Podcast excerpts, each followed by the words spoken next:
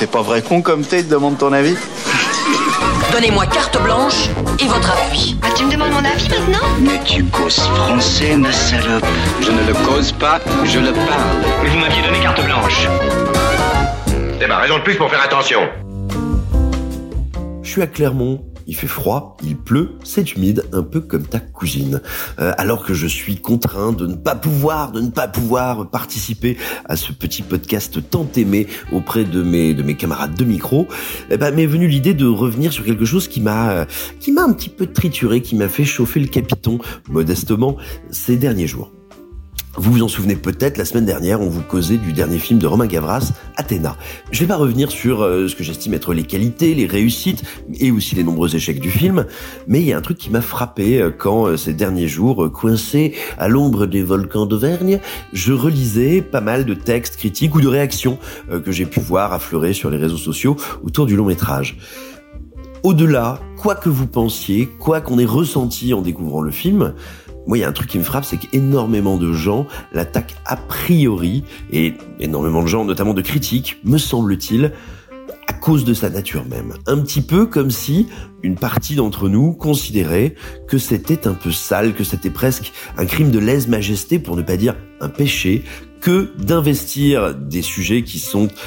délicats, douloureux, difficiles, pour ne pas dire explosifs, et, et on va dire matière première à nombre de polémiques, eh bien, comme je considérais que les investir par le biais de la fiction, c'était en soi un problème. Eh ben, je pense que c'est précisément l'inverse et que notre gros souci, c'est d'avoir cette espèce de réflexe-là. Ça fait bien longtemps maintenant, en France, je crois, que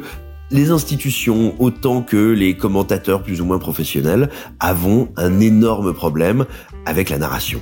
avec la fiction, avec son rôle et avec son rôle nécessaire d'exhausteur du réel qui nous permet euh, justement euh, en, essayant un petit peu de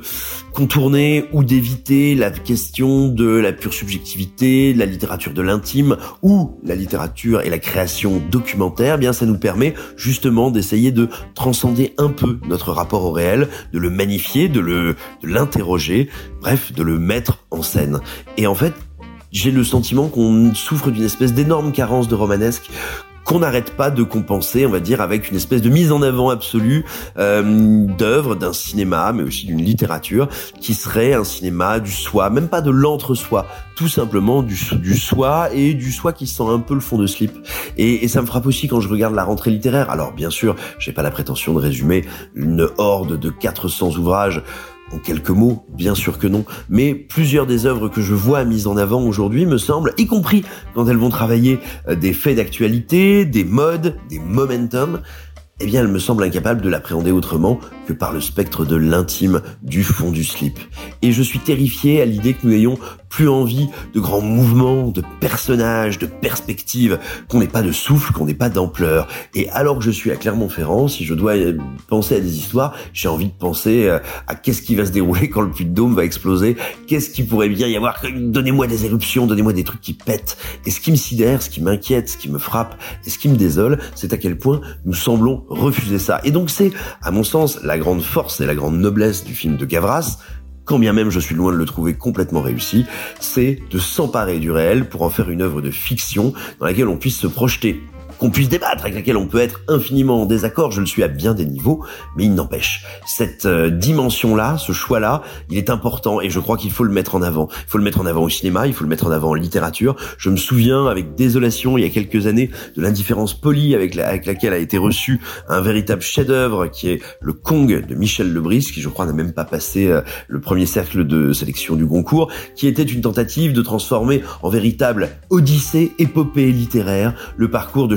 Et Cooper qui allaient devenir les deux réalisateurs de King Kong en 1933. Eh ben, on a des créateurs de cette trempe en France, on a des cerveaux qui chauffent, des idées, des plumes, des caméras qui ne demandent qu'à s'emparer du monde dans lequel on est, le transformer en signe, le transformer en fiction.